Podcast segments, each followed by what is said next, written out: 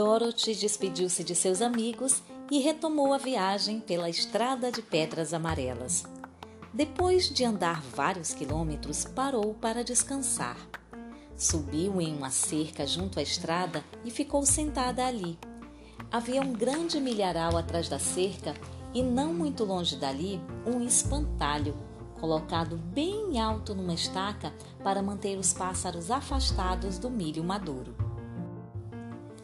Dorothy apoiou o queixo na mão e ficou olhando para o espantalho pensativa. A cabeça dele era um saquinho recheado de palha, com olhos, nariz e boca pintados para representar o rosto. Um velho chapéu pontiagudo que devia ter sido de algum muquinquim fora enfiado na sua cabeça e o resto de sua figura era um terno azul, puído e desbotado, também preenchido de palha. Nos pés tinha botas vermelhas com a borda azul, como as que todos os homens usavam naquele país, e ficava acima dos pés de milho, erguido por uma estaca presa às costas. Enquanto Dorothy observava séria aquele estranho rosto pintado, teve uma surpresa ao ver um dos olhos dele piscar lentamente para ela. De início achou que estava imaginando coisas, pois no Kansas os espantalhos jamais piscavam os olhos. Mas a figura logo em seguida fez um aceno amistoso com a cabeça. Dorothy então saltou da cerca e foi até ele com Totó, correndo em volta da estaca e latindo. Bom dia! disse o espantalho com voz bem rouca. Você fala? espantou-se a garota.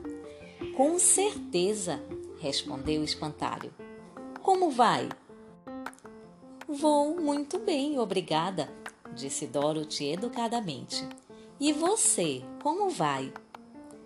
Não estou me sentindo muito bem, disse o espantalho com um meio sorriso. É chato demais ficar de pendurado aqui em cima noite e dia para assustar os corvos. Você não consegue descer? perguntou Dorothy. Não, essa estaca está grudada nas minhas costas. Se você fizer o favor de me soltar dela, ficarei muito agradecido. Dorothy estendeu os dois braços e levantou o espantalho até ele se soltar da estaca. Por ser recheado de palha, era bem leve.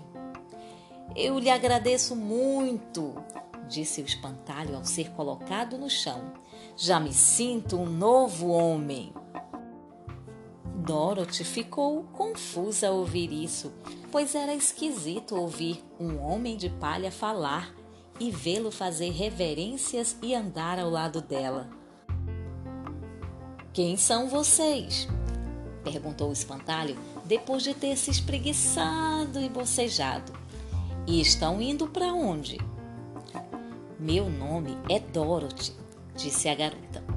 Estou indo para a cidade das Esmeraldas para pedir ao grande Oz que me mande de volta para o Kansas.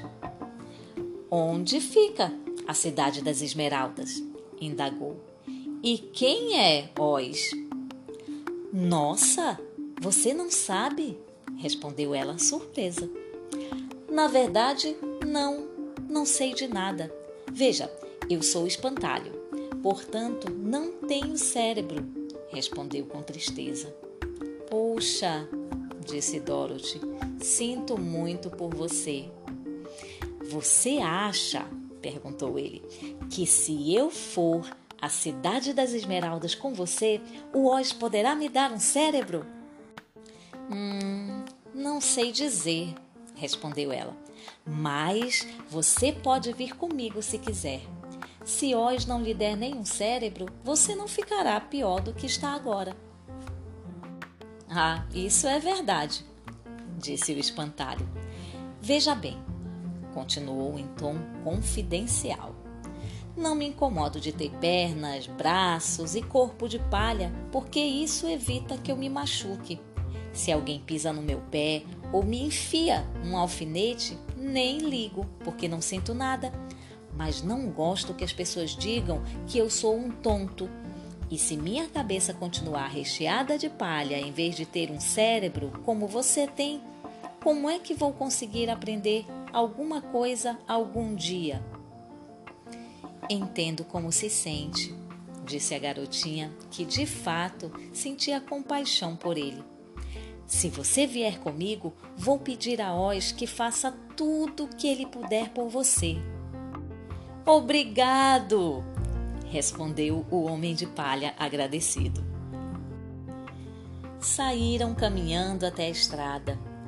Dorothy ajudou-o a pular a cerca e eles retomaram o caminho pela estrada de pedras amarelas em direção à cidade das Esmeraldas. No início, Totó não gostou desse acréscimo ao grupo. Ficava cheirando o homem empalhado como se suspeitasse que havia algum ninho de ratos nele, e foi com frequência rosnando de modo pouco amistoso para o espantalho. Não se preocupe com Totó, disse Dorothy ao seu novo amigo. Ele nunca morde.